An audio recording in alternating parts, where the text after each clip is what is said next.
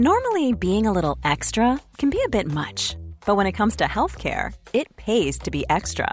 And United Healthcare makes it easy with Health Protector Guard fixed indemnity insurance plans. Underwritten by Golden Rule Insurance Company, they supplement your primary plan, helping you manage out of pocket costs without the usual requirements and restrictions like deductibles and enrollment periods. So when it comes to covering your medical bills, you can feel good about being a little extra. Visit uh1.com to find the Health Protector Guard plan for you.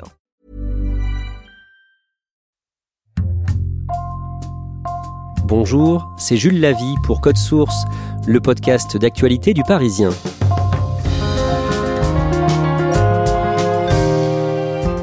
Dans Code Source, le 25 février, nous vous avons raconté avec deux journalistes du Parisien les événements qui ont précédé le début de l'invasion de l'Ukraine par la Russie dans la nuit du 24 février. L'une de ces journalistes, Christelle Brigodeau, était dans le Donbass au début de l'offensive avant de se rendre à Kiev ensuite où elle est restée une semaine. Relevée par un autre reporter du Parisien, elle vient de rentrer à Paris le dimanche 6 mars et elle est dans Code Source aujourd'hui pour nous raconter comment elle a travaillé concrètement dans ce pays plongé dans la guerre et les moments les plus marquants de son reportage.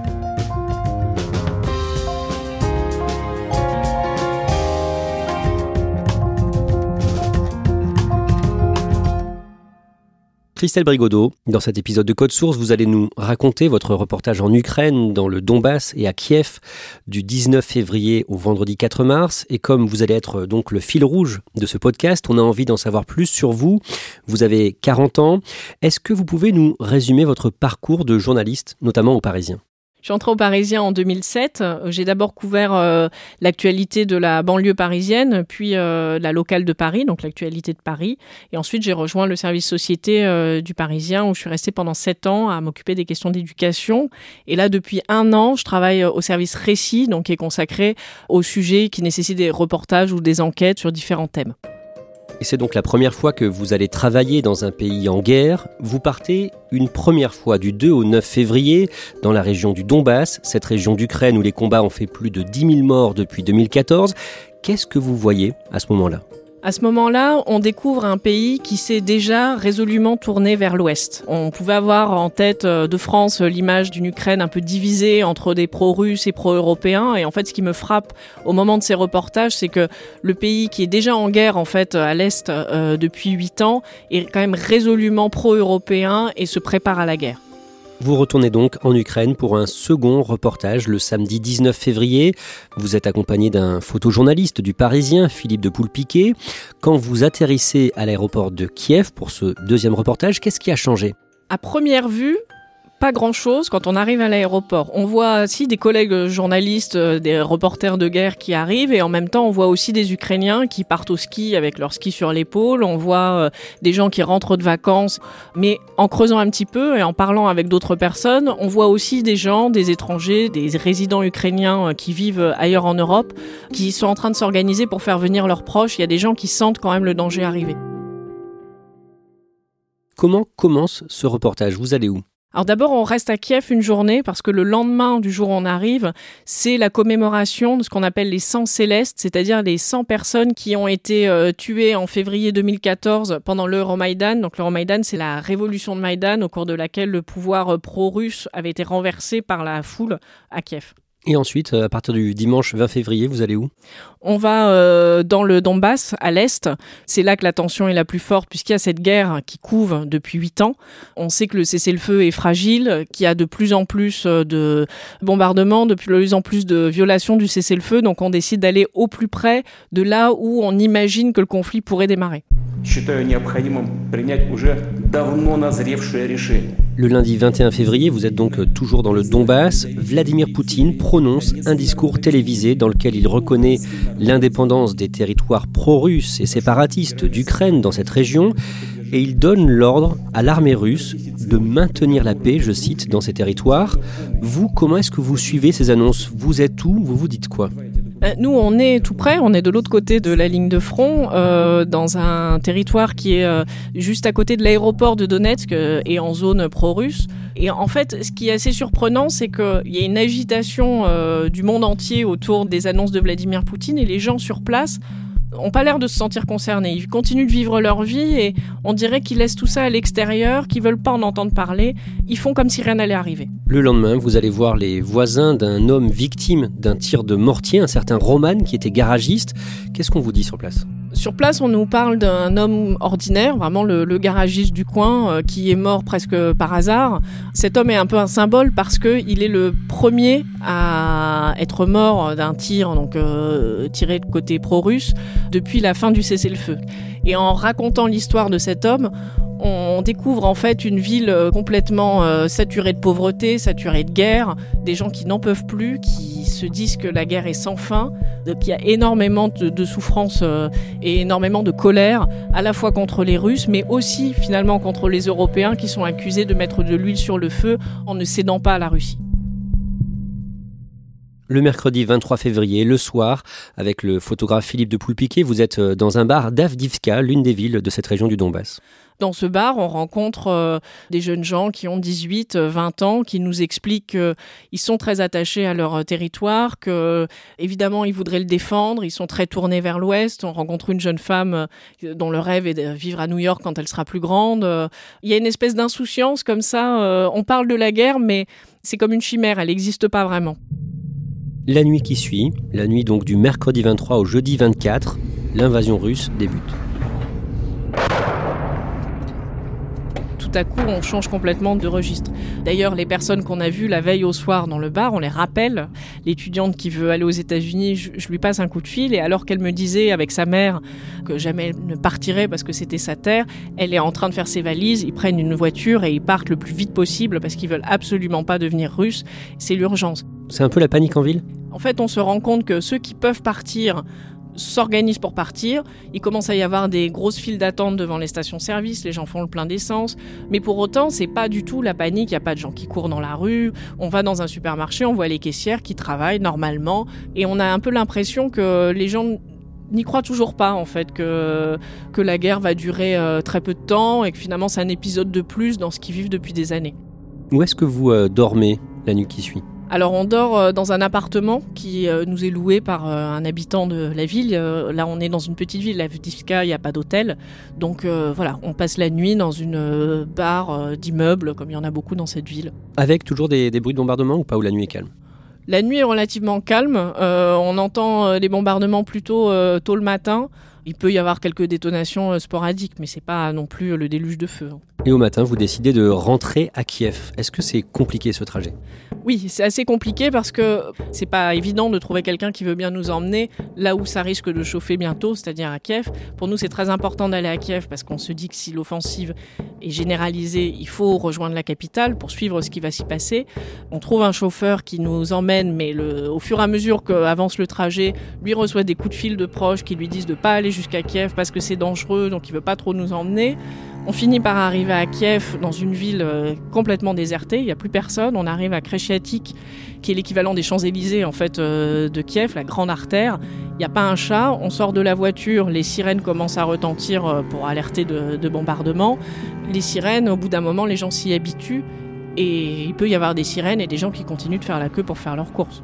Vous installez donc dans cet hôtel. J'imagine qu'il y a d'autres journalistes aussi oui, en fait, alors on arrive à l'hôtel Ukraine, qui est le, grand hôtel qui est au milieu de la place Maïdan euh, à Kreshchatik, donc vraiment au cœur euh, de Kiev. Euh, le palais présidentiel est juste derrière. Et en fait, dans l'hôtel, il reste quasiment plus que des journalistes. tout le personnel de l'hôtel est parti, donc en fait, l'hôtel est vide.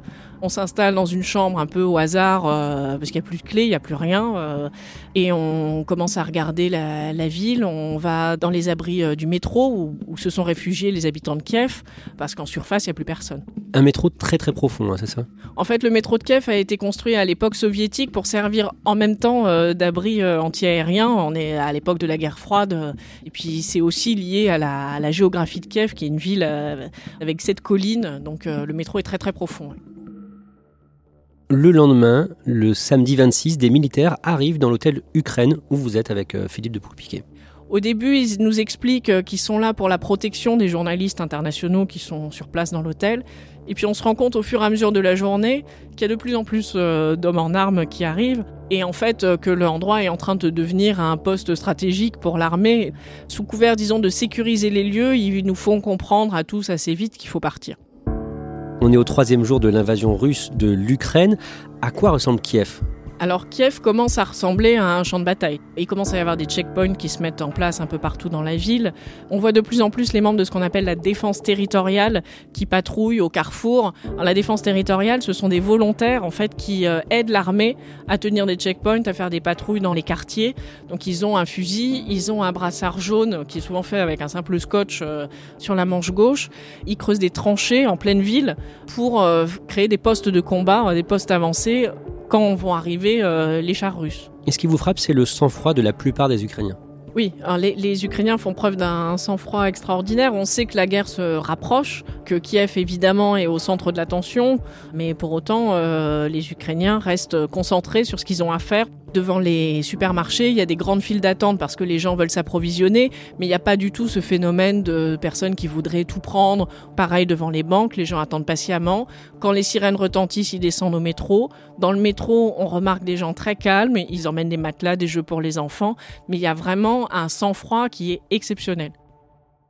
À ce moment-là, qu'est-ce que l'on sait de l'invasion russe et des combats? Eh ben, on sait que les Russes essayent d'arriver par le nord. On entend au fur et à mesure parler de cette colonne de chars qui essaye d'entrer dans la ville. On entend aussi beaucoup parler d'incursions euh, de nuit de soldats russes qui essayent de couper les défenses euh, de l'armée ukrainienne. Donc il y a comme ça des combats sporadiques, mais finalement le, le gros des troupes n'est pas encore arrivé. Et donc on est plus dans l'attente des combats et de la préparation que dans le vif de l'attaque. Parmi les personnes que vous rencontrez à ce moment-là, il y a une réfugiée afghane, une femme qui avait déjà fui la guerre dans son pays. On la rencontre à l'hôtel Ukraine. Elle s'appelle Zakra, elle a quatre enfants, un mari aussi. Elle est arrivée au mois de juillet en Ukraine. Elle a fui en fait les, talibans euh, au moment de la prise de Kaboul. Et elle avait réussi par des connaissances à partir avec la délégation des Ukrainiens qui eux-mêmes quittaient le pays. Donc elle s'est retrouvée en Ukraine euh, par hasard. Et là, elle se retrouve euh, à devoir à nouveau fuir. Et elle nous raconte que oui, c'est peut-être son destin, elle et sa famille, d'aller de guerre en guerre. Donc c'est assez poignant de l'entendre avec ses enfants qui sont là, qui jouent dans l'hôtel euh, entourés d'hommes en armes. C'est assez surréaliste comme scène. Ils font leurs valises et ils essayent de partir et ils cherchent un autre pays où se réfugier. Le dimanche 27, vous préparez un article sur la résistance qui s'organise dans la capitale. J'interroge les gens par téléphone parce qu'il y a un couvre-feu qui a été déclaré à Kiev du samedi soir au lundi matin, puisque les militaires cherchent des espions russes qui créeraient des sabotages dans la ville. Et donc j'appelle euh, des Ukrainiens donc à Kiev et autour qui m'expliquent euh, tout ce qu'ils mettent en place pour essayer d'aider l'armée. Alors ça va de, la vigilance sur les réseaux sociaux au fait de mettre de la farine euh, sur les escaliers euh, qui mènent au toit des immeubles pour essayer de repérer d'éventuels parachutistes russes qui arriveraient comme ça par les airs. Vraiment, il y a, y a une ingéniosité qui est assez étonnante. Concrètement, est-ce que vous arrivez à trouver le sommeil? Ça paraît peut-être euh, bizarre euh, vu de l'extérieur, mais on, voilà, on fait notre euh, boulot, on travaille et le soir on est tout bêtement fatigué, donc en fait on dort assez bien. Vous êtes dans un autre hôtel à ce moment-là. Comment ça se passe pour manger, tout simplement? Alors il y a un service qui est assuré le matin pour manger, pour le reste du temps il faut se débrouiller. Bah, on fait comme les Ukrainiens, on fait la queue devant des supermarchés pour acheter quelques provisions et on se débrouille. C'est pas non plus impossible, c'est juste que ça prend un petit peu de temps. Des images satellites sont diffusées à partir du lundi 28 février. On voit un long convoi de blindés russes en direction de Kiev, convoi de plus de 60 km de long. Vous vous dites quoi en voyant ces images? Bah, On se demande euh, quand est-ce qu'ils vont arriver euh, dans la ville et quand est-ce qu'on va les voir. Ce qui me frappe, c'est que les Ukrainiens, eux, parlent beaucoup plus de la résistance et de comment ils vont les accueillir, ces chars russes. Ils n'ont pas l'air si inquiets que ça. Le nationalisme ukrainien est très vigoureux et les gens ont confiance à la fois dans leur armée et ont confiance en eux, dans leur pouvoir de résistance.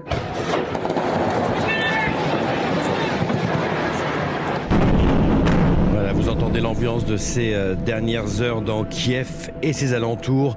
Tir de missiles russes, combat dans le centre de la capitale. Il y a donc eu ce couvre-feu jusqu'au lundi matin. À quoi ressemble Kiev quand vous pouvez euh, à nouveau euh, partir en reportage dans les rues de la ville? On se rend compte au fur et à mesure, dans les quartiers notamment au nord de la ville, que les combats ont fait des dégâts.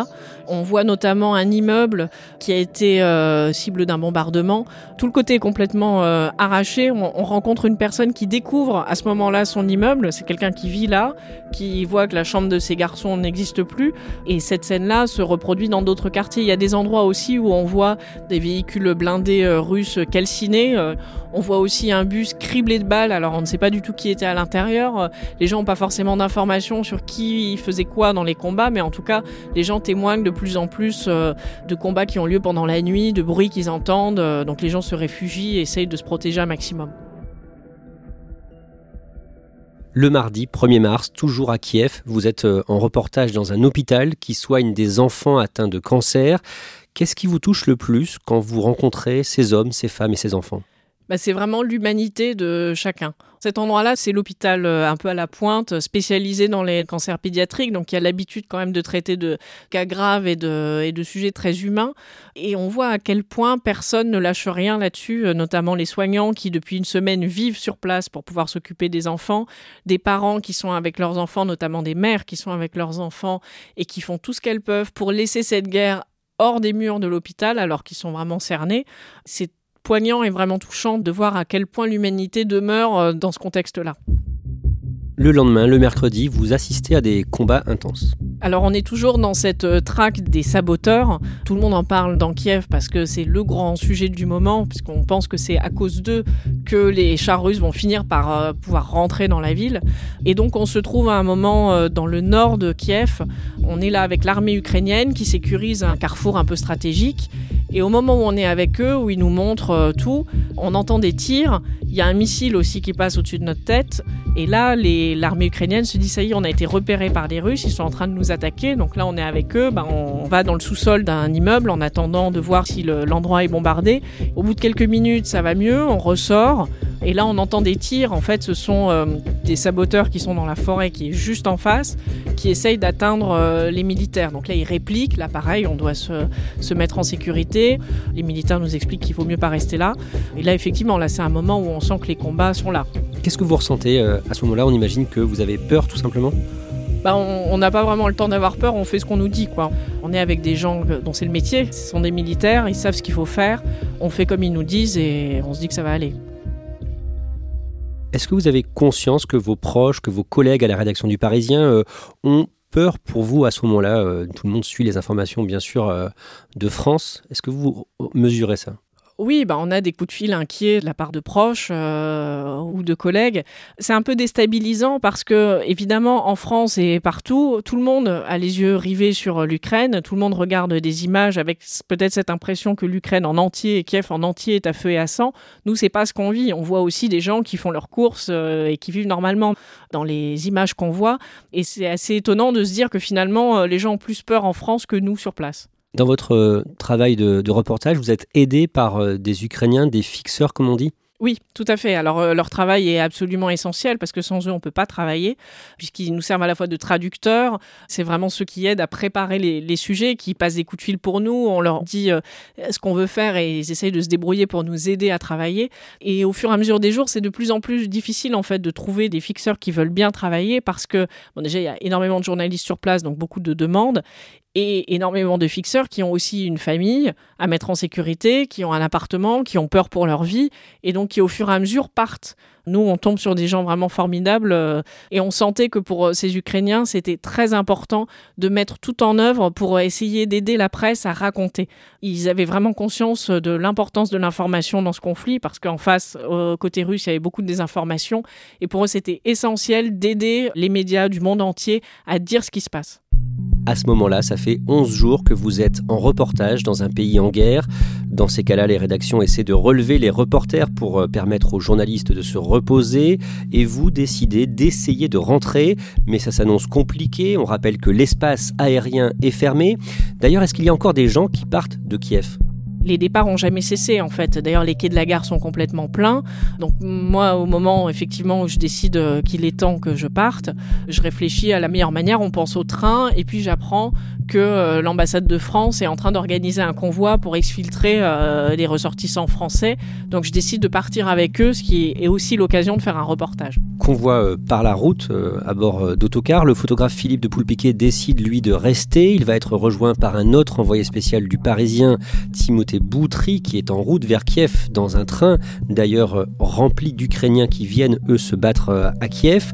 Le jeudi 3 mars, Christelle Brigodeau, vous allez monter euh, dans un bus qui fait partie d'un convoi de trois autocars.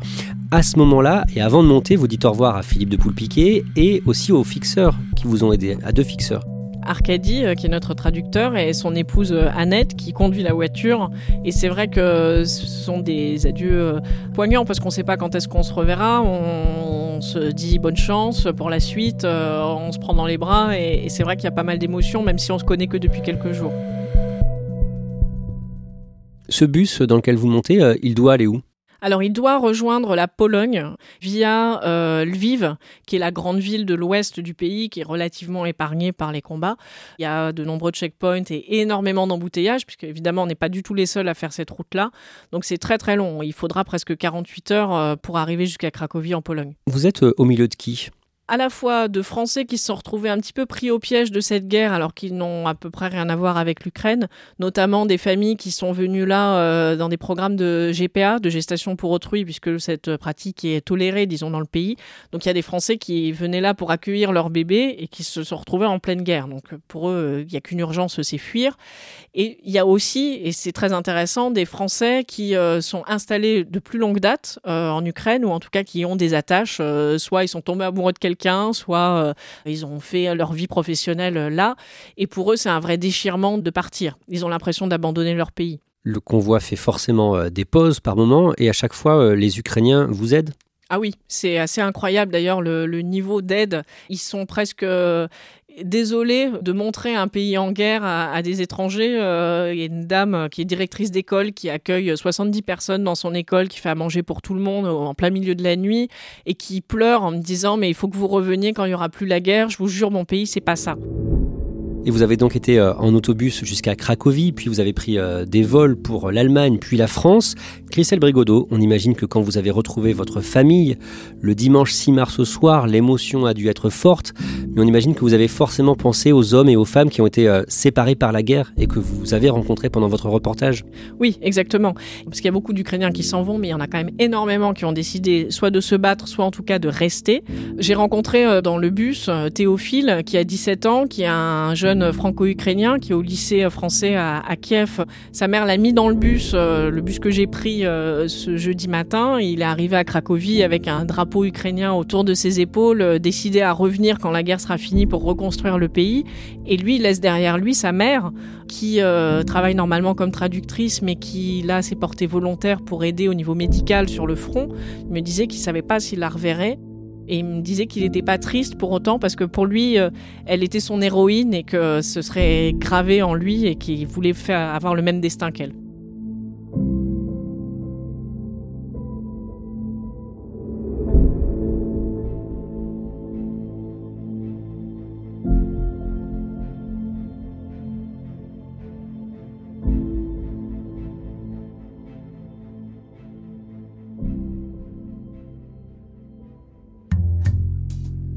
Merci Christelle Brigodeau. Vos articles et toute l'actualité de la guerre en Ukraine sont à retrouver sur leparisien.fr. Cet épisode de Code Source a été produit par Thibault Lambert et Raphaël Pueyo.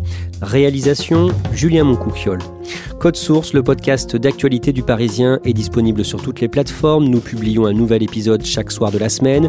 Pour n'en rater aucun, n'oubliez pas de vous abonner. Et puis si vous aimez Code Source, n'hésitez pas à laisser un commentaire ou des petites étoiles sur votre application audio préférée. Vous pouvez nous suivre sur Twitter ou nous écrire directement code source at leparisien.fr.